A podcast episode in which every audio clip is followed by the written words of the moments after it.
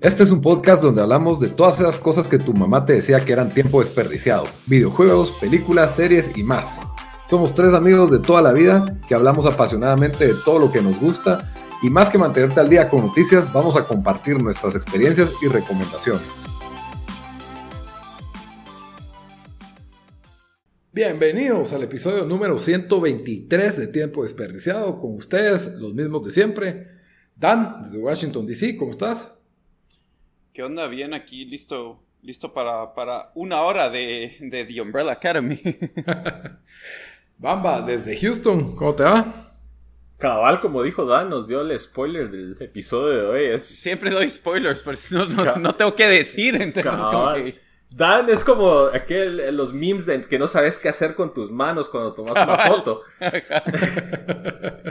Solo que no sabes ahí cuando te cuando dice Dan, vámonos, cuando dice Lito, vamos con Dan. es que mejor digo algo, ah, muy bien, aquí, listo, listo para, para otro episodio. Felices de estar con ustedes nuevamente. Echándole ganas en el ombligo de la semana. Puro de, pura radio de... Ese, y fíjate que eso es radio no solo de Guate, porque pones las estaciones eh, latinas en Houston y ¿Cómo están en el tráfico del miércoles? Aquí con toda la energía. Vamos a escuchar las, las mejores. La, típica como voz y actitud sobre like over positive. Que high energy, por favor. tiene un letrero que diga mantenga su energía alta todo el tiempo. Y así es como vamos a continuar, por favor. Sigan con esa sonrisa y, esa actitud. no cambien. Lo otro es que yo creo que ya nos condicionaron tanto como latinos de que la, persona que presenta el clima siempre es una chabona. Igual en la radio. Y nos vamos con Cindy y el clima. Y la voz toda así. Oh, Hola, ¿cómo estás, Luis y, y, así como que uno en su mente así, vas a estar bien, bien guapa también. Bueno, su servidor, Lito, desde Guatemala, no tan, no tan guapo, pero haciéndole huevos. Listo para un pod de un episodio completo del que el tema hoy sí no va a ser variado, hoy sí solo vamos a hablar de Umbrella Academy. También porque no vimos otro, no tenemos que más hablar, pero... Pero Lito nos falló con ver cinco películas este fin de semana. Lito abren, abren, abren, abren, guate y se termina el toque que hay Lito afuera los, los dos días. tuve que salir, tuve que salir entre eso y que vio su documental de los que resuelven aquel cubo, el Rubik's Cube. Eh, es que me, caí en un agujero perdido de los game shows de Netflix. Y eso, eso, vi uno que se llama, es la peor estupidez, que se llama The Awake Game. Y que te, te mantienen despierto contando fichas por 24 horas. Oye, es como una tortura. Va terminas tus 24 horas contando quarters, así de 25 len, y, y de entrada el que, el que haya contado menos para afuera y el que haya contado con menos precisión para afuera. Y entonces ahora comienza el concurso con la gente toda desvelada. Concursos que requieren destreza mental. ¿Esto es en Japón o en dónde es? No, es gringo, está en Netflix. Yo también creí que era algo japonés. Y estás concursando por un millón de dólares, que te lo recuerdan todo el tiempo. Entonces sí, eso, eso lo vi porque no tenía ganas de comenzar Umbrella Academy después de haber visto la competencia de Cubo Rubik Así que sí, la verdad, Netflix tiene pasajes extraños a veces. Hablando de eso, hay un buen documental en YouTube. Creo que está en YouTube, casi seguro. O no sé si lo vi en una... No, pero está en YouTube, pero creo que lo vi. De The Price is Right, que creo que en Guate también lo conoce bastante gente, que ahí salían y había de, gente que, como que sabía todos los precios y, hubo un tipo que fue siete veces hasta lo banearon del show, eh, otro que se sabía todo precio y ganó, ganó los, o sea, ganó cuando, cuando pasó a participar, ganó. No sé, interesante ese mundo de... ¿Pero eran así como Rainman o eran así como estafadores? No, era gente normal, o sea, Tampoco tan normal, ¿verdad? Pero te imaginarías, como decís, un Rainman o alguien así. No, era, era solo gente que era súper fan del show y que, como lo miraba siempre, se sabía los precios. Y era como que eh, te, decían eh, eh, una cosa de café, no sé qué, no sé qué, no sé qué. Ah, ¿Qué año es? O sea, una máquina de café, ¿qué año es? No sé. Cosas así. O, Al centavo. O, el modelo específico, ¿verdad? O sea, como cabal y, y sí, le pegó a todos los precios. Wow, se me hace puro los tickets de McDonald's que salieron premiados, esos que... ese Ah, yo tengo de- que ver ese. Ah, sí. buenísimo, Macmillions. Es. Pudo haber sido más corto, pero sí, la verdad, es entretenido. Esa historia tan. Está bien Hollywood, pues, la historia. Sí, así pura historia de estafas. Pero bueno, siempre que comenzamos les recuerdo que pueden comentar en redes sociales qué piensan de lo que decimos, de qué les gustaría que habláramos.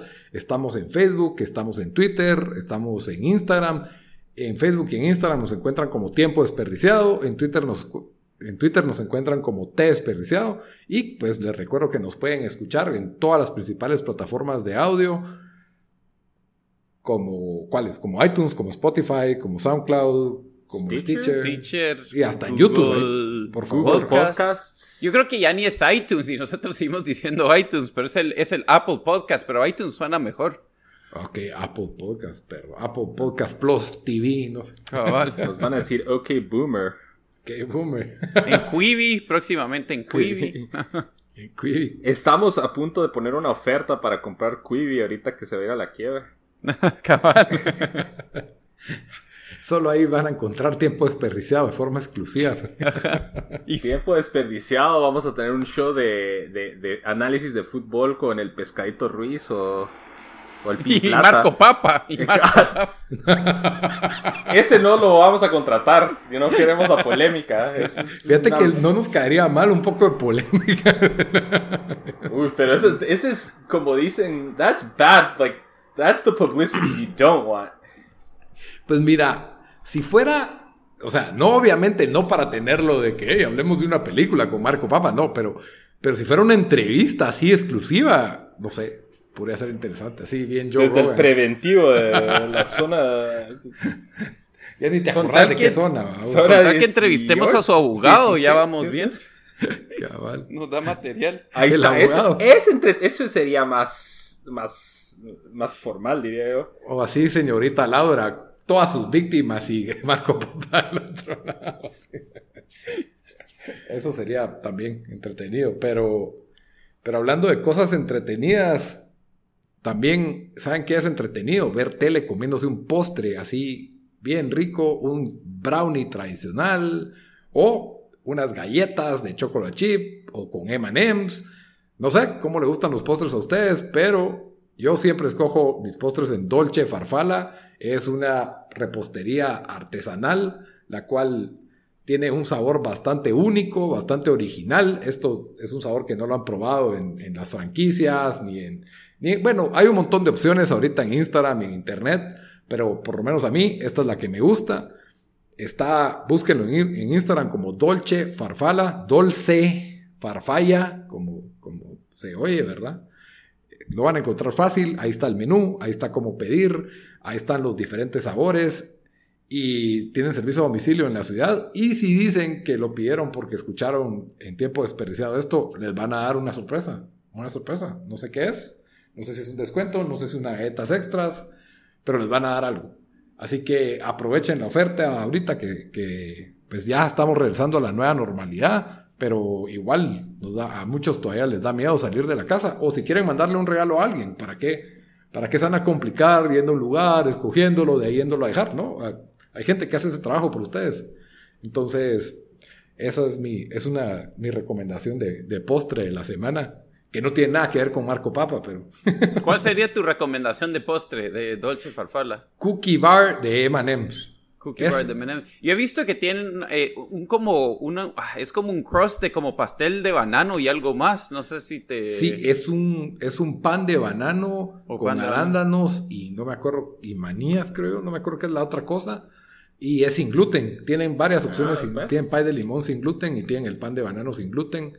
Para los que son alérgicos al gluten, pues son súper buenas opciones que Y generalmente a veces se consiguen, es pero son difícil, caras. Es difícil a veces encontrar buenos postres sin gluten. Eh, tal vez los encontrás y son como que todos raros. cabal, no saben rico. Cabal. Sí. Y además, no solo te mandan el póster, sino que viene en una presentación, en una cajita bien bonita, de material reciclable, con su moña. O sea que te ahorra un regalo. Ahorita en agosto hay un montón de cumpleaños. Mandale uno de esos y ya, quedaste bien. Eso lo dijiste porque es el tuyo. Exactamente. Pero no, es que en mi familia hay como una. Ese hito, that was very Cartman. Cabal. Hay una matacinga de cumpleaños en agosto en, en mi familia. O sea, tengo dos hermanas en agosto, dos primas en agosto. En mi familia un fue- es sobrino julio. En agosto. Entonces es como que está. En agosto hay un el montón Chori es agosto. Ya viste, el Chori. ¿Ya viste? Entonces ahí, saludos para el Chori. Feliz cumpleaños. Todavía no es, pero te lo adelanto. Muy bien, ahora sí, ya, no se desesperen. Umbrella Academy, temporada 2. Eh, empezamos sin spoilers, digo yo, ¿verdad? Sí. Va. Sin spoilers. Bamba. Mejor que la 1. Oh, eso es... No sé, fíjate, vos ahí la estás poniendo difícil porque por partes sí y por partes no. Entonces, está, yo diría al menos casi igual de, de entretenida para mi gusto. Eh, tal vez me quedo con la 1 porque esa, esa como que novedad que sentís cuando conoces a los personajes y conoces a, a cómo los, los van a interpretar después de haber leído el cómic fue como que, la verdad, algo... Ese, ese como que wow factor ya no lo tenés en la segunda, pero en la segunda tenés más desarrollo y más eh, interacción entre los hermanos del- de la academia, entre los, eh, los superhéroes, que eso es lo que en realidad hace el show, pues es, es eh, esos personajes. Entonces, diría yo que la uno, pero por poco. Ok. Dan. Eh, a mí sí me gustó más la segunda temporada. Aunque sí siento que la primera, la historia como que cuaja un poco más. eh, y tal vez de, que hace más sentido. No sé, es como que un- una historia más tight, ¿verdad? Eh, la segunda sí. Pero eh, la segunda sí, eso, eso tal vez le, le falta un poco. Pero siento que los personajes, eh, cierto que a la primera no le costó, pero se tardó un poquito en arrancar, como que me atrapara completamente. Esta siento que desde el principio arrancó bien. Eh, ya los personajes los conoces y creo que aquí desde el principio todos los, o, sea, comenzaron off and running los personajes, ¿verdad? Eh, a mí sí me, me encantó y, comparando el cómic me... me mm, siento que los cambios que han hecho, y esto lo mencionamos para la primera temporada, son bastante buenos, tanto que a mí me paró gustando más el, el, show de televisión que el, que el cómic, la verdad. También hicieron unos cambios que, que funcionan bien para, para la tele porque sí es medio, sí es un poco raro el cómic, ¿verdad? ¿Verdad? Vamos, hay un montón de cosas que no te explican y, y creo que, que aquí hacen... Ajá, dale. Sí, eh, no, en el cómic, eh, la verdad, por el, simplemente por el formato en cómo nos presentan cada, cada arco, que son creo que seis o siete eh, issues o, o cómics individuales, o sea, no, no se meten a mucha profundidad en ciertas cosas y esas libertades las aprovecha el show eh, para pues ahondar en diferentes personajes o en diferentes arcos. Entonces, en ese sentido, sí creo que el show continúa teniendo bastante éxito comparado con el cómic y también en tratar de, a pesar de que es un show pues bastante fantástico con respecto al contenido, que son superhéroes eh, y hay viajeros en el tiempo y hay un montón de cosas que están pasando, eh, el cómic tiene un toque más como que caricaturesco y menos realista, o sea, eh, es parte del estilo de, de del artista de Gabriel Bach, que es el, el- ilustrador, y de Gerard Way, quien está contando la historia, pero la serie lo, lo- tratan de aterrizar un poco y en esta segunda temporada nos da más, mucho más de lo que el cómic nos, pudo dar con el... Con, esto en realidad no es spoiler porque está en el trailer, pero que regresan a los años 60 en Estados Unidos y, dentro de pues tiempos con mucha con, muchas cuestiones que están sucediendo aquí como el Civil Rights Movement, eh, el asesinato de JFK, o sea, todo eso, eh, a pesar de que sí tocan algunos de esos puntos en el cómic, no al mismo nivel que lo hace la segunda temporada de Umbrella Academy. Ya. Sí, yo, yo soy el único aquí que no, que no ha leído el cómic. La verdad sí me quedo con la primera, o sea, no, no lo pienso. No es Por que esta- bastante. o sea, no te voy a decir de que, ah, la primera fue mucho, mucho mejor, pero sí, para mí no hay, no hay concurso. O sea, creo que la primera hace un buen trabajo presentándote a estos personajes y siento que aquí la serie, esta segunda temporada, se toma cinco episodios reintroduciéndolos y haciendo lo mismo que en la 1. Y entonces sentí como que, ay Dios, esto es otra vez lo mismo, pero con un, con un nuevo toque de pintura, pues, o sea, con un par de nuevos personajes aquí y allá, que quitas unos de la 1 y agregas otros nuevos y... Y la verdad no estaba muy convencido eh, de, de esta, de esta segunda temporada. Eh, fue hasta como el quinto que me empezó a gustar más. Eh, me- para mí resulta siendo un, un buen resultado satisfactorio. Tampoco voy a decir de que me parece un show así que, hey, muchachos, no se pueden morir sin ver Umbrella Academy. O sea, no, no estoy ahí tampoco. No, no me pegó como me, me pegó The Voice, por ejemplo, eh, eh, de series, ¿verdad? Que pues nosotros por lo general cuando hacemos un episodio de una serie, casi siempre es una serie que, que vimos toda y, y- que nos gustó. O a veces pues sí, no nos gustó, ¿verdad? Algunas, algunas que no nos han gustado para nada, pero yo me quedo con un sabor positivo al final del día, porque sí es entretenida, sí, digamos que se va fácil, especialmente para mí en la segunda parte de la temporada, es donde siento que empieza, empiezan a despegar. Eh, sí, así, sin spoilers, yo a esta serie le doy un 7 de 10 Uh, Y- Muy bajo. y creo que tiene más de lo mismo. Si les gustó la 1, les va a gustar la 2. Eh, pero no, no pienso que eleva la serie, no la lleva a otro nivel. O sea, no es como, como una segunda temporada que uno dice, wow, esta- la segunda está mucho mejor. O sea, viste la 1, tienes que ver la segunda. No, o sea, Yo, yo siento que al final de cuentas, si lo vemos como una sola temporada, estas dos temporadas, creo que tiene más como que, no sé, como que hace más sentido porque la historia de esta segunda temporada como que bleeds into lo que pasa en la primera temporada, incluso de, de, de dónde lo sacan, de los cómics. Eh, la primera temporada ya traía muchos elementos del segundo arco de, de Umbrella Academy, del cómic, que se llama Dallas, que se suponía que es la base para esta segunda temporada. Entonces, en ese sentido sí, sí pierde un poco, pero si les gustaron los personajes, o sea, a los, a, los miembros de la familia Umbrella Academy, sí siento que es imperdible esta segunda temporada porque nos dan unos momentos entre estos personajes que sí son bastante entretenidos o incluso hasta te paras sintiendo bien después de, de ver el show, pues porque como que, no sé, a pesar de que es un show que tiene partes muy violentas, al final es como que medio feel good sentido.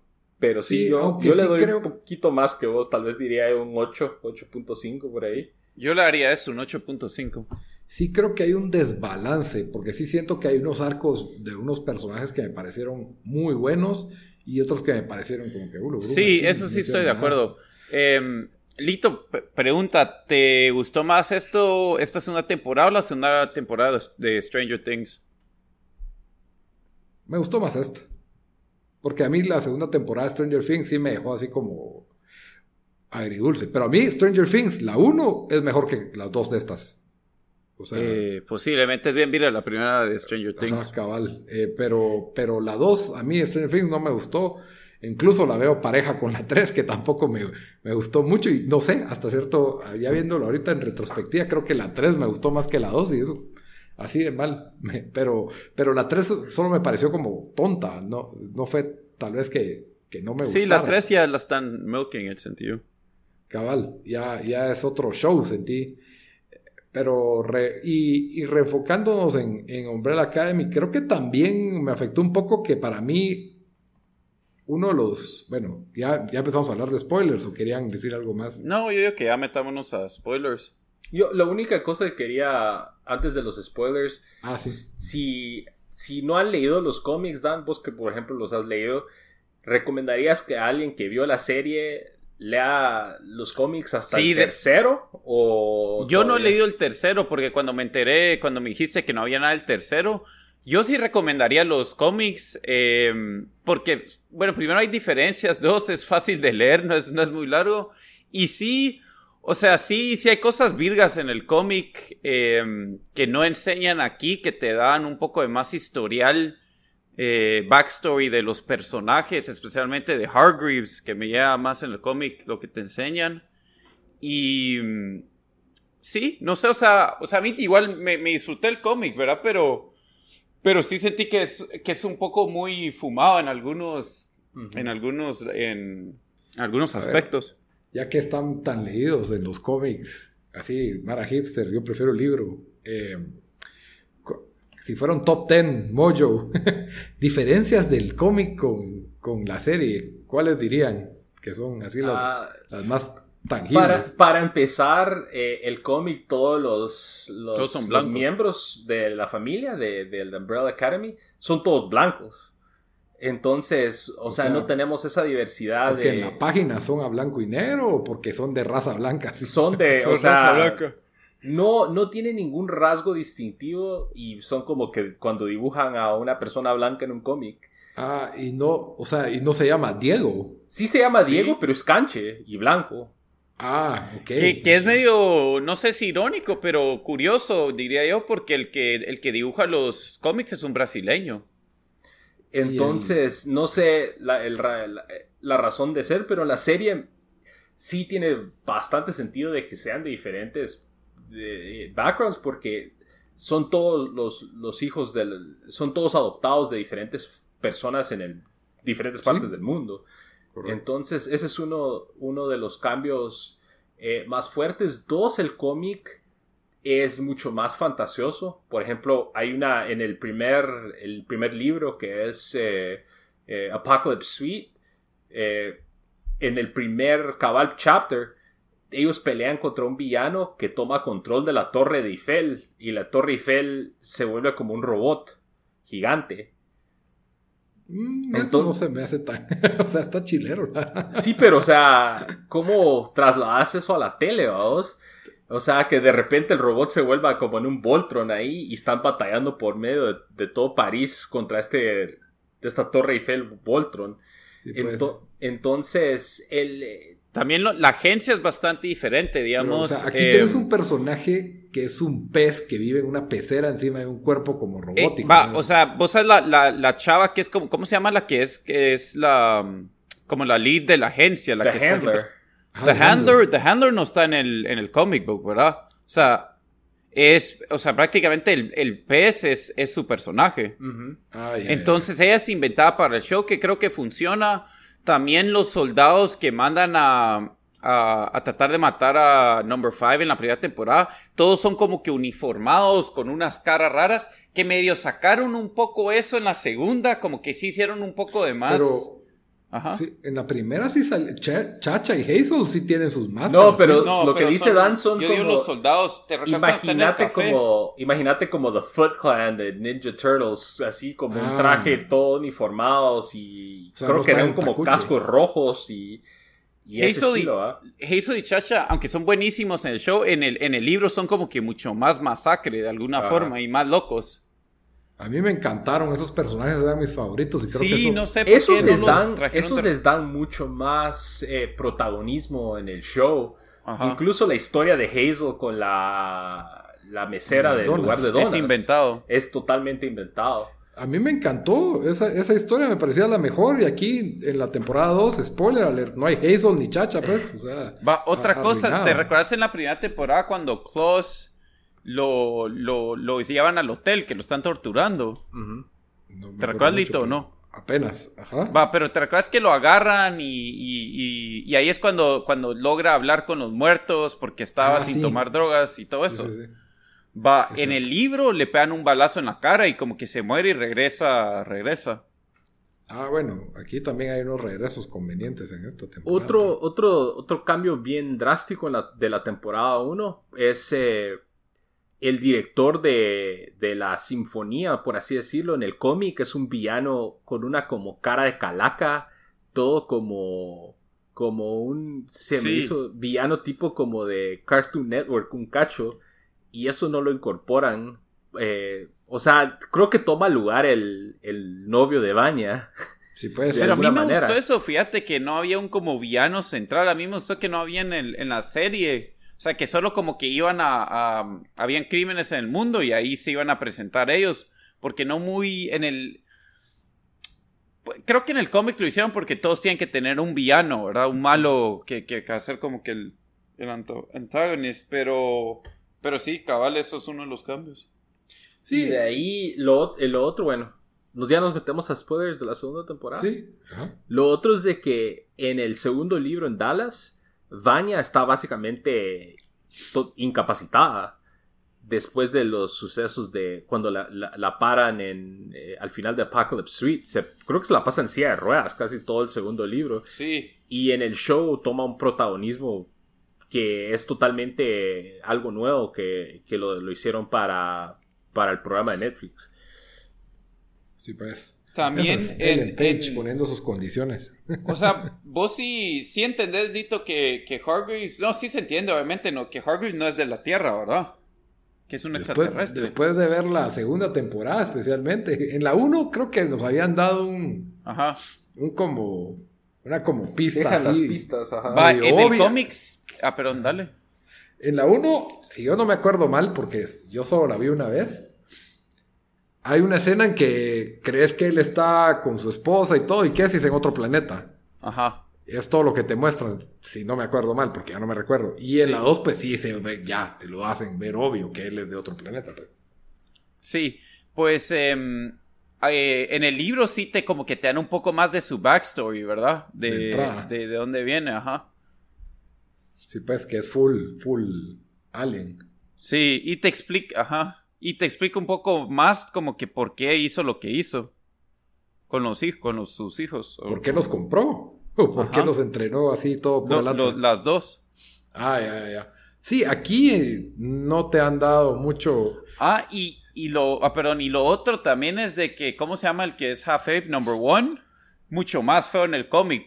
O sea, en el sentido que su cuerpo sí es puro Sí, es, parece, eh, Parece gorila. gorila. gorila, ajá. Más Sí. que el show, ajá. Empezando con spoilers, el personaje menos interesante de todos es él. No, dude. en, Uy, el- sí. en la segunda temporada tiene un arco. Mejoró bastante, su arco es mejor. es- Oh, me, no, me no. gustó a mí que como que aprendió de que empieza a dudar a su papá y como que dice, hey, tal vez lo que hicimos la última vez no era lo adecuado. Cuando tienen el Light Supper y, y él medio le hace confrontación. y ¿Quién fue que.? Creo que Alice le dice, That's the first time you've ever stood up to dad. O sea, en, la- en ese, ese como que character growth que a pesar de que no es mucho, después de la primera temporada que era un total chato. O sea, no sé, a mí sí me gustó bastante. Eso fue como en el quinto episodio, el sexto, Light Supper. Pasamos cinco, que otra vez está colgado de Allison, que otra vez se va a algún vicio. Pero es que siempre ha estado colgado de. Alice. O sea, y es lo, lo mismo que en la temporada pasada, que se le rompe el corazón y entonces se va de parranda y, y cae en un vicio, una, una cosa así que no le importa y en malos caminos, por así decirlo.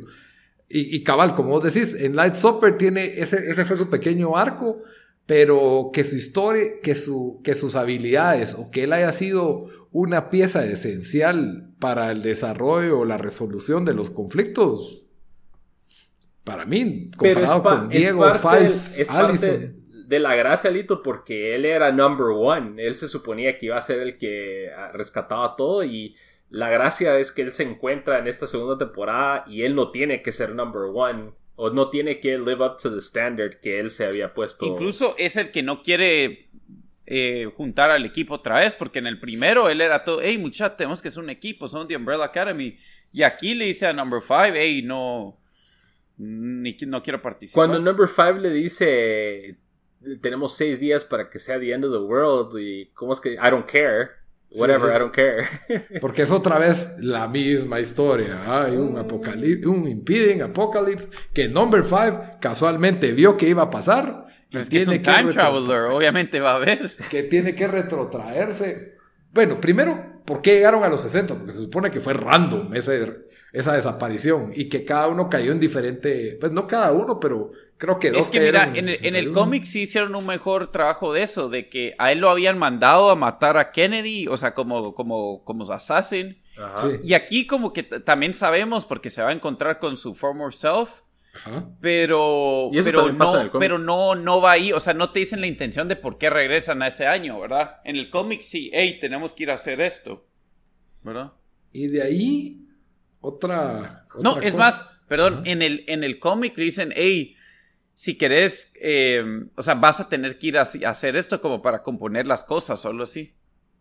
Sí, pero entonces puede hacerlo 10 veces. No entiendo cuál es. Si puede viajar en el tiempo, siempre lo puede arreglar. Y convenientemente no puede viajar cuando no le conviene a la historia. O sea, es como cuando una vez le das el poder a Superman de darle vueltas a la Tierra para arreglarlo todo, es como que, no sé, los, los poderes son, tienden a ser convenientes en esta serie. Como, miras, Lito, vos sos fan de Superman, que él pudiera resolver todo. Ajá. Y no te gusta segundo. esto.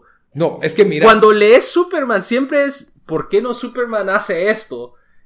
Y no lo hace porque tienen que contar la historia, ¿va? Entonces, tienen que, la tienen misma que cosa, limitarlo para que pueda caber en el Justice League. Pero entonces de ahí vienen y la otra tiene el poder de gritarle a gente, I heard a rumor que te estalla la cabeza y las cabezas les estallan. Ese poder hubiera sido bien útil durante toda la serie y no. Se pone a darse ahí a estás también otra vez missing the point, porque el- en la primera temporada toda su fama y el hecho que se había vuelto celebridad y todo eso lo logró usando su poder. En la segunda temporada conoce a este, este civil rights activist y se enamora de él y se casa con él. Incluso ella lo dice, yo todo lo que, voy, lo que he hecho, lo he hecho por Lo mis por propios méritos. Entonces creo que you're kind of... Ot- No, otra La cosa cosa, no- primera no te- escena es de ella haciendo estallar cabezas. Y de ahí se le ocurre porque quemar a un chato con el café. pero- No, y en lugar no- de decir, I, we, I heard a rumor de que nadie de ustedes es racista. Boop, se arregló el racismo en Estados I heard a rumor de que No, no, porque ella se da cuenta que eso es lo que le causó problemas en su, en su otra, en, en el otro mundo. Pero mira, de number five, recordate que cuando él cae en el, en el lugar que no es, o sea, en el, cuando se acaba el mundo, el que lo llega a- es, es Hazel, o Chacha, no sé quién, Hazel, Hazel. ¿verdad? Ajá. Hazel, ese, él es el que El "Ey, que lo saca venir ¿cierto? conmigo, nos tenemos que ir ahorita. Y a él, él lo saca de ahí, o sea, no fue Es que number five dice, ah, llegué al lugar que no era, voy a time travel. Tienes razón, tienes razón, buen punto. Es así, no, no me acordaba que era Hazel, que solo sale cinco minutos en toda la, en toda la serie. Es, el, es Hazel el que lo saca de ahí, con un ataché. Y, Y después ese- lo matan a Hazel inmediatamente, que me dio pena a mí porque yo quería más Sí. de Hazel. Pero si lo mataron en esa realidad donde estaba el apocalipsis y esa realidad ya no existe. No, no, decir- no, él no lo mataron en el apocalipsis, lo mataron en la otra, ¿te recordás? Porque él viajó con él al, al otro, al... al... Y lo siguieron los suecos. Ajá. Ah, lo mataron en la nueva realidad, por así Sí. decirlo. ¿Y ese ataché qué le pasó? Pues ya no me acuerdo. Qué ataché. Ese no lo, no lo parten a, a- la mitad o no para destruido. ¿Qué cosa? El, el, el- para viajar el, el tiempo. El que le da a Hazel. Sí, llena, lle- llega, está todo balaseado. Sí, pues, entonces ya no sirve. Y el que le da The Handler se queda a, medias mitad. en el portal y se parte a la mitad. Que nadie pudo cumplir un plazo. Y sí, yo siento que el motor es Five. O sea, él es el que, el que encarrila la historia.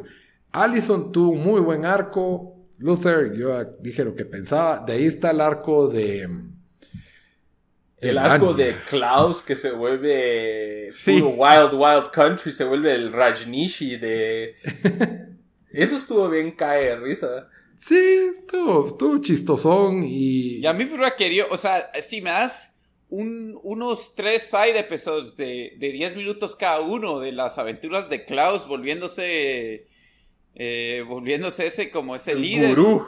Ajá, yo lo, yo lo miro. Y otra vez su montaje con vicios. Eh, me hubiera gustado ver más de Ben. Creo que allá al final le dan más tiempo, pero la, la relación con, con Ben, pues era uno del equipo y, y creo que, no sé, lo mantienen muy a la, en la periferia al pobre, al pobre. Sí, está pero muerto. nos dieron más de él también Sí. que... Un poquito más, sí.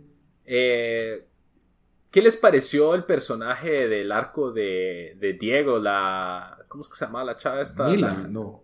ah, Li- ¿Lila? Lila, Lila. Lila, Fíjate ajá. que yo, yo, o sea, vi por qué la necesitaban pero nunca me hizo mucho sentido, no sé, no, no me paró de convencer ese personaje. Ese es otro verdad. personaje que no existe en el cómic. Sí, porque no existe, ajá. Ay. A mí me gustó, especialmente porque, ya spoileando, para haciendo, porque era algo que yo me preguntaba, tarde o temprano se tienen que topar con otros de los embarazos, o sea, eh, con otros, otras personas talentosas que a lo mejor no fueron tan...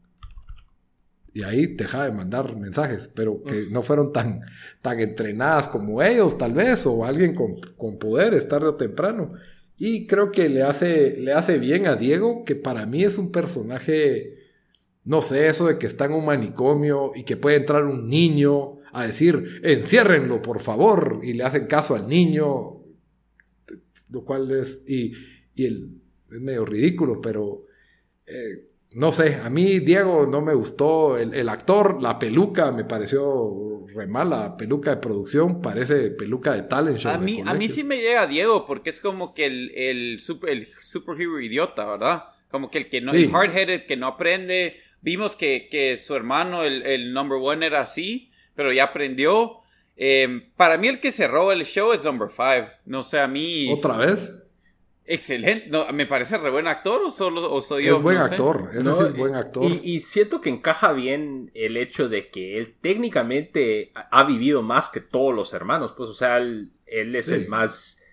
Es un señor, básicamente, y actúa como un señor con las idioteces de los hermanos. Y es un genio matemático y es un experto en asesino y matón y aparte tiene habilidades de manipulación de tiempo y espacio. No, pero la verdad, él bastante bien. Incluso eh, sentí que de, de todos los personajes, el arco como que un poco más innecesario fue el de Baña. Eh, ese el hecho de que se va, la, la atropean y se va a vivir a- en una granja con una familia tejana con amnesia. con amnesia y de repente tiene un arco de amor con la esposa del- de, la, que, de la familia que los adoptó. que es malo, malo. Es- Entonces, y de ahí parte de su arco es de que ella le transmite poderes a... y ese todavía te lo compro que por salvar al niño que se había ahogado, le, lo ella lo revive con sus poderes y sin querer queriendo le pasa eh, esos mismos tipos de poderes, ¿verdad? algo Pero- eso. No sé, sentí, sentí como que lo menos interesante también eh, la actuación de ella, no sé si por diseño o por, a propósito es como que todo como robótico. ¿Y por ¿Quién qué se viste como hombre? En ese entonces llamaría mucho la atención porque no se vestían así las mujeres, por ejemplo. Las, incluso la esposa del tipo no se viste así, pero ella anda con unas sus camisas que parece Kurt Cobain, no sé qué parece, pero... Yo sí, no, no sé, la verdad. eh, ca- casi que, o sea, porque ella se, ella se viste así en vida real, la verdad. Eso sí, pues, pero no. En la 1 no se vestía así. No, tenés razón. Eh, sí, yo no, yo ese arco tampoco lo, lo entendí muy bien. eh, aunque sí me paró gustando, la verdad, porque me gustó que le metieron a ese niñito que tenía poderes y todo eso. Lo que sí me gustó bastante a mí de, de esto, de esta segunda temporada, es que le... Es como amarraron todo a gente que estaba conectada a- al asesinato de John F. Kennedy, ¿verdad? Como que... Eso sí. Estaba Number One trabajando para Jack Ruby. Eh, Diego ya había encontrado a um, Lee Harvey Oswald. Y lo estaba siguiendo. eh, el Civil Rights Movement que estaba conectado, que paró siendo, o sea, timely, ¿verdad? Lo Va- Vaina que la arrestan en el edificio del FBI que estaba ahí en cerca de Grassy Knoll también. Ajá, también. Sí. O sea, Sí, esas cosas estuvo, la verdad eso me gustó. Eh, creo que el arco de Allison fue mi favorito. Creo que es la que, o sea, la forma en que la centraron a ella en esto de la, o sea, primero como vos decías, Bamba, que esto es algo del show, que ella es de raza negra, que lo primero que pasa es que entra a un lugar donde no se, no se permite sentarse a, los, a las personas de raza negra y, y cómo ella se vuelve una activista de los derechos civiles y su esposo que no está usando los poderes, eh, que ella forma toda una vida, pues, porque no tenía, o sea, caes en 1960, caes sola, no está Five, no tienes ninguna solución a la vista. Bueno, seguís Hay que adelante. ajá, y haces tu vida, ella sí hizo una vida. Ahora, Luther, que para trabajando para un gángster, sí se me hizo algo jalado, pues. O sea, eso como que, ¿por qué? O sea, sí era. Y, casualmente el gángster que tenía que ver con, con Kennedy, ¿va? Pero, pero lo de ella sí se me hizo como que si estás en ese entonces y sabes eh, el resultado de esa lucha, claro que lo, que lo irías a apoyar, ¿verdad? Y que quiera que no, era algo que requería valor, pues, de todas formas. Entonces, ese me pareció el mejor arco de, de todos. No sé si eso estaba en el cómic, no creo. Para nada, para, nada. Y el, de en, el, en, el, libro de Dallas, el arco de Allison y Vanya es, es Vanya se está recuperando de que le, que hace, le, pega un balazo en la cabeza a Five al final de, ah, Apocalypse Suite. Y Allison está sin voz porque le cortan eh, el cuello, eh, Vanya. Y es, es básicamente como que el, eh, el, como que en parte quería vengarse a Allison y de ahí como que se arreglan y hacen las paces, por así decirlo, pero es, no tienen tanta relevancia como en el show. Eso, eso sí es algo que no me gustó mucho, que, que le regresó la voz solo así, después de que le... Primero que quedó viva en la 1, me molestó, pero bueno, quedó viva. Y, y de ahí... ¿Has visto, te gusta ver muchos shows con, donde mueren personajes, Lito? ¿Por qué? es que le da, le da como intensidad, como que chucha, ¿cómo van a salir de aquí? Y eso eh, aquí nunca lo sentí, o sea... Eh, Pero es que este es un feel good también, ¿me entendés? Al final, o sea, no, no puedes esperar que hacer así como GOT. ¿Te imaginas? Feel good y miras a Five haciendo una carnicería con. No, feel good en el que los héroes no se van a morir, pues. o sea, ¿te imaginas el, el, uprising en social media si matan a Five o a Klaus o a uno de ellos. Sería bien pelado. ¿Mataron a Ben? Yo creo que eso Pero es lo que usaron. Ben ya estaba muerto desde el Cabal, cabal. Bueno, lo mataron, sí, lo remataron en el... ¿Qué, les pareció los, los villanos estos, los The Swedes, los suecos? Me, me gustaron. También los, los metieron ahí, no están en el cómic y me gustó bastante. Creo que le agregaba algo tiene sus momentos chistosos, el, el, funeral vikingo y... Sí, esa, esa sí. Eso estuvo bueno y todo, pero no aportaban, o sea, no eran como Chacha y Hazel, ¿me entendés? Que eran como más chistosos y tenían... Estos... Es que yo creo que necesitan uno nuevo Hazel eh, y, o Hazel y Chacha, o sea que, ¿verdad? Entonces, y no los iban a sacar otras a ellos después de que se trataron de matar al final de la primera. Pero no, no tenían mayores diálogos ni nada por el estilo, solo eran unos Stone Cold Killers, así, asesinos sin, sin misericordia, y, y sí, eso sí, se querían como hermanos, o eran hermanos probablemente. No sé, no sé, y sí, ese fue tal vez el momento más chistoso para mí de la serie, cuando ponen Oga for Oga. en el piso en sangre. Olga for Olga. Y, se ponen a, a, buscar en las páginas amarillas Olga for Olga. Diego y Luther, el par de estúpidos. ya los tenemos, ya la tenemos. no, no mencionamos algo que Cal vos habías dicho, Bamba, que la música en este show. Ah, sí. El soundtrack peladísimo. De van desde, desde música de esa época hasta creo que hacen eh, un como remake de, de Bad Guy de Billie Eilish. Eh, y también Gerard Way con música nueva. O sea, el soundtrack y pegó en todo sentido. Sí, el soundtrack para mí es el aspecto más fuerte de toda la serie. Y eso que es algo que uno normalmente dice cuando no te gusta la película o la serie, pero no.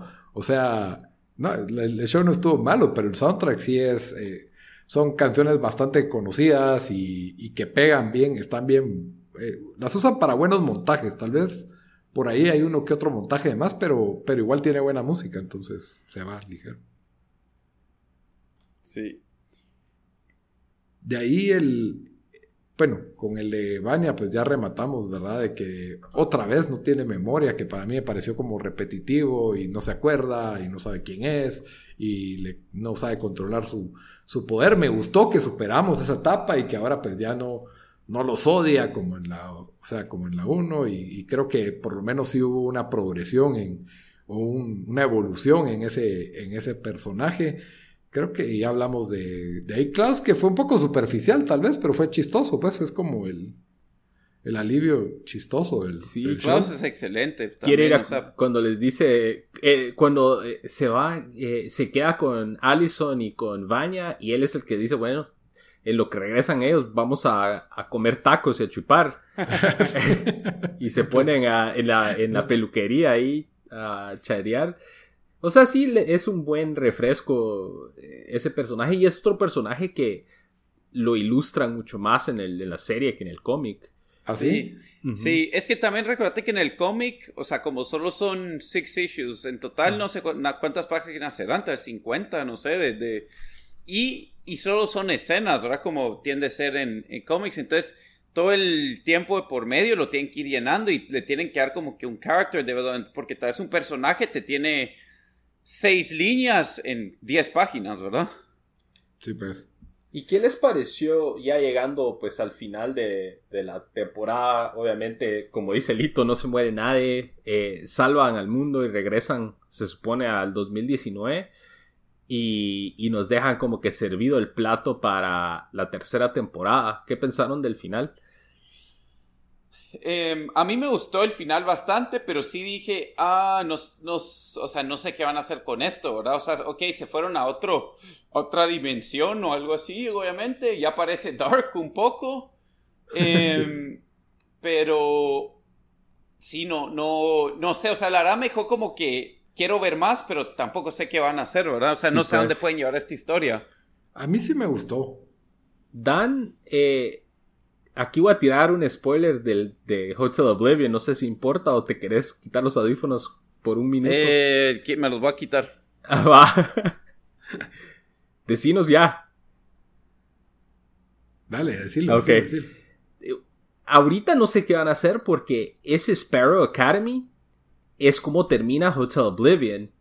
Eh, pero en Hotel Oblivion, eh, básicamente la premisa de ese cómic es que y aquí full spoilers del, cómic por si no quieren oír, pero eh, descubren que Reginald Hargraves, el papá, crea una, una cárcel especial para supervillanos, que es como que en una dimensión aparte, y esa dimensión y eh, le conoce como Hotel Oblivion. Entonces, el, mm. parte de la premisa es que se están escapando, están tratando de escapar ahí. Y está The Umbrella Academy batallando con ellos y comiendo mierda. Y al final llegan unos superhéroes de rojo, con unos uniformes rojos. Y se presentan, o sea, no dicen somos The Sparrow Academy, pero se presenta, hey, I'm number one. Y tiene un logo del Sparrow en el pecho. y él se presenta con los de Umbrella Academy. Spoiladísimo. ¿Ya terminaste o no? Ya, ya, ya. Ah. Cabal, cabal. Em, pero yo sí pienso que la deja servida porque podemos tener una rivalidad entre sus iguales. no tenemos otra vez la misma trama en que es Five resolviendo cómo arreglar los problemas del tiempo y, los otros haciendo cagadales por su lado, sino que podríamos verlos con sus alter egos o tal vez no van a ser alter egos, este Sparrow Academy que sale ahí eh, tenemos a Ben, que ahora pues tal vez iba a ser un personaje más tangible, que no sé, a mí me da como que curiosidad ver cómo era o cómo pudo haber sido este, este hermano muerto, ¿verdad? Y, y creo que me gusta la idea de que van a pelear o tener rivales con personas que tienen los, los, poderes, ¿verdad? Entonces, y más personajes con, con poderes que podrían estar interesantes, pues. Entonces, para mí me gusta más la idea de eso. Esta temporada para mí fue muy, muy parecida a la primera, en, como que sentí que usaron la misma fórmula y de ahí le dieron sus vueltas de tuerca por, por otro lado. Entonces, sí, yo la verdad sí tengo buenas expectativas. O sea, es un show que lo hizo para, en el sentido que tal vez yo me veo un poco más negativo que ustedes dos, pero que sí me dan ganas de ver una tercera. Y yo normalmente los shows tres, a menos de que me gusten demasiado, pero, pero yo sí, la verdad es de que así como me lo dejaron, yo sí miro una tercera, pues feliz. Sí, a ver qué, a ver qué tal, pero creo que lo dejan bien planteado. No sé, eh, no sé qué van a, cómo van a, trasladar esa historia y también no sé cómo se va a alinear con los cómics, porque creo que eh, hace como un mes Gerard Way anunció que el volumen 4 de, de Umbrella Academy que iban a sacar un volumen 4. Entonces no sé cómo se va a alinear o cómo va a ser diferente, pero sí, creo que lo dejan en un buen lugar. Tienen un cast que está bastante sólido y a pesar de que la historia fue un poquito repetitiva, eh, nos da más como que más questions que a decir, ah, bueno, ya, ya estuvo bueno, ya nos hartamos, que a veces pasa mucho después de una segunda temporada. Entonces, creo que pinta bien. ¿Qué es lo que menos les gustó esta temporada? Menos que se haya acabado. no, tal vez un poquito lo, repetitivo de, de, la historia o eso diría yo que fue el... ese, es tal vez mi, queja más, más fuerte, pero a mí me encantó, pues, o sea, las actuaciones de, de, los hermanos que hayan ah, sacado un poco más del, background del papá de Reginald Hargraves, que esperemos ver más de él en, quizás en la tercera temporada. Eh, el soundtrack buenísimo. Eh, pero sí, tal vez sí fue un poquito repetitivo y fue un poquito como que la misma fórmula, pero al final de cuentas paró siendo bastante buen show. Yo, yo sentí que lo que menos hubieron demasiados, y por decir demasiado, dos chistes de pedos bien forzados o innecesarios, no sé, no, no me dieron risa cuando los oí, pero me como que... sí, está un poco fuera de lugar, como que no... no... Yo sentí que como que tenemos que meter aquí un chiste. Ay, no se me ocurre nada, que se eche un pedo en el elevador, Luther. sí, yo sé. Y de ahí cuando le da esa psicosis de, viaje en el tiempo, no sé, nunca le había dado y ahora le empieza a dar y... Sí. No, pero era, no era por el tiempo, era porque se estaba enfrentando a su, a su otro... Ah, sí, que estaban los dos en la misma... En la misma realidad, por así decirlo, ¿verdad? Y se empiezan a pedorrear también, es como... sí. no sé, me pareció como que lo más sacaba la manga. Eh, el, no sé, el momento más, otro momento chistoso, ahorita me acordé que, que sí me sacó la risa, es, no sé si es la escena, una escena en que aparecen los suecos y Klaus, o no sé quién aparece, pero Klaus hace como que una sucata de karate, como fingiendo que él puede pelear, no sé. Esa me pareció, me pareció de los momentos más chistosos de, de esta segunda temporada. Pero en conclusión, buen show. Yo sí me apunto para una tercera. Me gustan los personajes hay con qué. Entonces, hay que, que, sigan. No sé si querían no, No, yo, como dijiste, Carlos, o sea, me, me, quedé emocionado para esperar la tercera. Me gustan los personajes. Quiero ver más a ellos peleando en acción como equipo ahora. O sea, ya es suficiente que se odiaron y todo. Ya los vimos. Eh, lo vimos al final un poco, pero sí quisiera ver eso un poco más y creo que lo vamos a ver. Fuck, Mary Kill, Umbrella Academy. Eh, Solo hay una. Ah, no, hay dos chavas, ¿verdad? No, y la novia de Diego. Y The Handler también. Ah, The Handler, ¿verdad? Bueno, Mary Allison. A Cabal. Esa no, cantadísima. Kill Vania. es, un atentado contra la humanidad. y fuck la hija de The Handler, diría yo. Ah, yo tal vez o The Hander. O The Handler. The Handler, cabal. ya madurita. y, y, para ser parejos, entonces, y de los personajes hombres. Eh... Yo diría Ben Klaus. sí, porque, porque es el que más parece. eh. ¿Quién? tal vez a Diego. Diego, y Mary Ben. Pero Ben está muerto, así que eso está medio enfermizo. Ah, come on. ¿Nunca viste Ghost? Pero no se casó. Recrearíamos Ghost. Yo Mary a Klaus porque mira todos sus amigos ricos de su de su y ese solo anda en orgías, decís. ese, es, mi tipo. Pero tiene ah. buenos contactos. Eh... Podrías decir Five de viejo, porque si no es pedofilia. Sí, ¿verdad? Va a ser Dan featuring Five en. ¿Cómo se llamaba la de la película que era de Luca Guadagnino de. de... Call Me By Your Name. Call Me By Your Name. An Umbrella Academy Story. Con Klaus. No, está bien. Bueno, como siempre, al terminar los episodios... Antes, ah, antes que nos salgamos, yo me distraje aquí un segundo porque, porque me salió una notificación aquí. Breaking news, solo comentemos las primeras impresiones por tres minutos. Trump, esto solo aplica para, obviamente para los Estados Unidos, pero acá pasar un executive order que se recuerdan que quería banear TikTok en Estados Sí. Unidos, ¿verdad? Eso lo pasó, pero eso no, no, no importa tanto. Lo que más importa, o sea, para lo que, para lo que nosotros discutimos, lo que más importa es de que también hizo un executive order ban de Tencent, de que nadie que sea, pues, de Estados Unidos va a poder hacer negocio con Tencent. Tencent es dueño de Riot Games, de Epic Games. Epic Games. Eh, tiene, tiene, es mi- minor, tienen cinco, eh, son dueños del 5% de Activision, de Ubisoft, tienen también parte de Discord. Eh, obvia, esto se va a tomar 45 días en, en, en que tome efecto y parece que sí le van a hacer challenge, pero digamos que sí pasara, ¿verdad? Ulugrun, lo que... Te tronás ¿te imaginas League of Legends, te Fortnite. tronás Valorant, te tronás The Epic Fortnite. Store, Fort- Ulurum. Fortnite. Ese es, ese es Trump haciéndole la campaña a sus cuates, ¿verdad? A la competencia. Algún su cuate gamer. Pues fíjate que ahorita estoy leyendo la reacción. Bastante gente está diciendo, uy, esto sí es medio locos, pero Tencent sí es, sí es medio, o sea, asco de compañía, que están metidos en un montón de cosas. Y he, vi- he visto más support diciendo como que, ah, qué bueno, ya era tiempo que le hicieran esto a Tencent. Eh, ¿Será? Yo he visto medio del lado sea- opuesto, ¿verdad?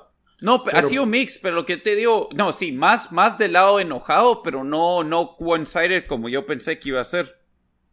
¿Pero qué? ¿Tienen, ¿Son de China o qué? Sí, Sí. Tencent es, es, Es es chino. compañía en- enorme de, de China. Una de las pocas veces en que ser más jugador de Magic the Gathering ha salido bien, porque esa es eh, compañía americana. Sí, pero por ejemplo, League of Legends hay un montón de gente que juega eso y Valorant, no digamos que está empezando. Fortnite, que es el juego más Fortnite jugado. también. Ajá, porque Sí. es Epic. Sí, es Epic. Ulurum. Yo creí que era como que ah, la competencia. ¡Wow! ¡Wow! Eso sí está.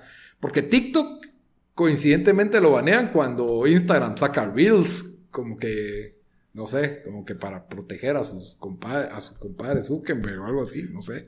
A mí se me hace como que. A ver si pega, pero ahorita. Ah, la que- parece también es PUBG. Sí, yo no sé qué, qué para eso. Ahorita acabo de leer un, un tweet que decía que esto aparentemente solo afecta al, a WeChat, que es una... Eh, es una, una subsidiary de Tencent que es Ajá, de que no- relacionado a, a social media, creo. no va a afectar los los em, eh, los juegos o Riot Games y Epic Games, pero Fíjate que por un A lado, o- obviamente yo no creo que, que esté yo no bien creo que, es... el- Ajá, dale. que los gobiernos te prohíban qué jugar, ni, ni con quién va a tener relaciones, qué empresas se puede tener relación o no. Pero sí me gustaría ver a los gamers de Fortnite llorar. Sí, eso es lo que estoy buscando ahorita. Ahí hay un, hay overlap, hay un overlap bastante fuerte entre los tiktokeros bailarines y los jugadores de Fortnite, ¿vamos? Y los, ¿qué sería también? Los que juegan League, League of Legends, Legends, o sí. Dota. Dota no está ahí también. Dota es otra empresa, Dota creo que es coreano. Si no Ah, mal. Voy a Ah, double entonces- check before nos sale. Ya. Esa gente que, esa gente que no puede dejar el mismo juego desde hace 15 años. Ah, Dota es eh, developer Valve. Ah, ya. A ver, pues. Ah, sí, eso yo lo sabía, no sé por qué no lo mencioné. Creo que todos lo sabíamos y se nos olvidó. Muy bien. Pero muy bien. bueno, hay un breaking news. Acá salía hace 40 minutos. En vivo, en vivo. Para eso hubiéramos hecho un vivo en Instagram.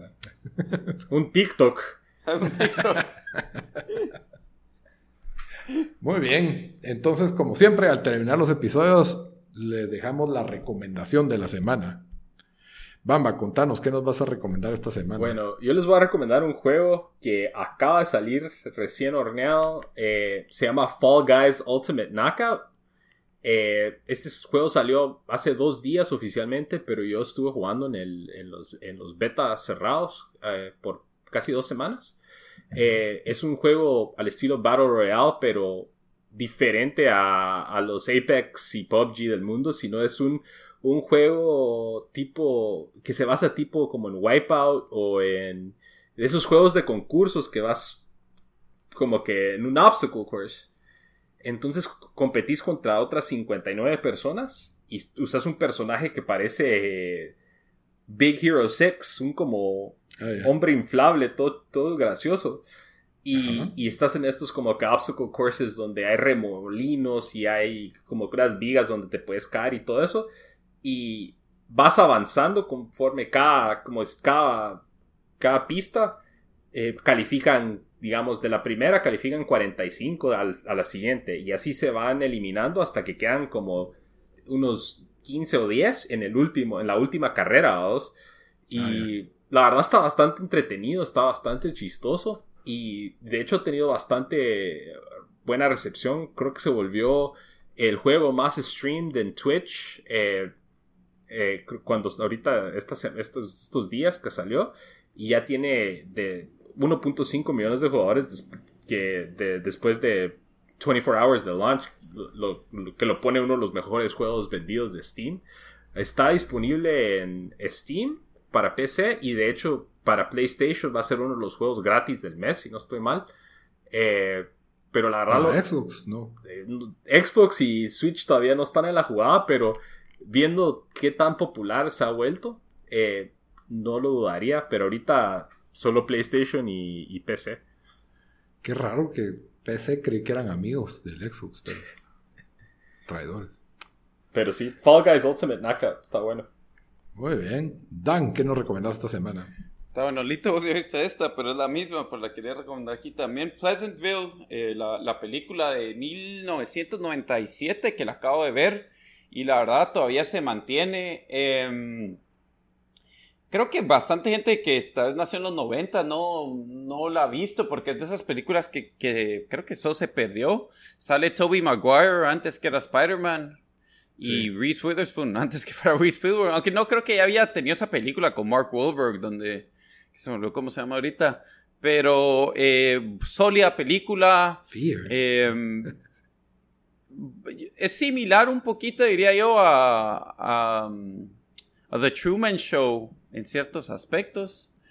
Eh, no quiero dar muchos spoilers de qué se trata porque me arruinaría el- la cosa, es más pero... surreal. ¿Ah? Es como más surreal esa película. Eh, sí, es algo surreal. Eh, sí comienza un poco lento, como en los primeros 10 minutos le tienen que dar chance y después, después se pone interesante, pero definitivamente vale la pena verlo. Eh, Pleasantville, lo pueden, la pueden encontrar en, eh, para, para alquilar en Amazon o en cualquiera de los, de los lugares o pues ahí en algún localcito. cierto, es antes de Legally Blonde, cierto. Wow. Muy bien, y mi recomendación de la semana es una serie limitada del 2016 y creo que es bastante en línea con Umbrella Academy. Esta serie es producida por J.J. Abrams de, de Bad Robot, ¿verdad? Los que hicieron Lost y varias películas Los de remakes J- de Star Trek también. y los de... Y ajá, sí, también. Eh, la serie se llama 112263, que está basada en el libro de Stephen King del mismo número. Eh, eh, sale James Franco, es el actor principal, y también Chris Cooper, que fue actor nominado al Oscar por American Beauty. La verdad es una muy buena serie, creo que fue de las primeras series así exclusivas de Hulu. Son, son ocho episodios y se trata de, de este portal en el tiempo que te lleva justo antes del asesinato de Kennedy y cómo se intenta cambiar este punto en la historia de Estados Unidos y, y es una de esas series que tiene buenos juegos de viajes en el tiempo y de cambios y efecto mariposa. A mí no me cae bien James Franco, pero creo que es lo mejor que él ha hecho y en esta serie creo que hace buen papel y es una buena historia de viajes en el tiempo y, y cabal, o sea, tiene... Siento que Umbrella Academy se robó un poquito la página de lo que pasa aquí. Puede ser que haya sido inspira- inspiración de Stephen King o algo, ¿verdad? De la, de la novela original. No sé cuál vino primero, si la novela de Stephen King o los cómics de Gerard. Pero sí, muy recomendada, muy buena serie. Son ocho episodios y ahí termina, no da para más. Y, y parecido, ¿verdad? De que se topan con figuras históricas como Oswald y, y estos personajes de, de esa época de, de Guerra Fría y KGB y de la CIA, pero, pero sí, es que es una de esas que te pones en el lugar del protagonista. Si pudieras viajar en el tiempo de esta época, ¿tratarías de salvar a Kennedy o, harías algo al respecto? O, no, ¿verdad? ¿Qué, ¿O qué harías? Y también que la mecánica del viaje en el tiempo es un poco diferente a la, a la convencional de, de una máquina que te viaja en el tiempo, sino que es más de un portal y tiene ciertas reglas de que si haces tales cosas, se guardan las cosas y si querés como que dar un borrón y cuenta nueva a los cagales que hiciste, lo podías hacer. No, no sé, ya no me acuerdo bien, pero, pero era muy buena serie y ahorita le voy a dar un rewatch porque me gustó bastante. Muy bien, entonces con eso terminamos nuestro episodio número 123. Espero les haya gustado.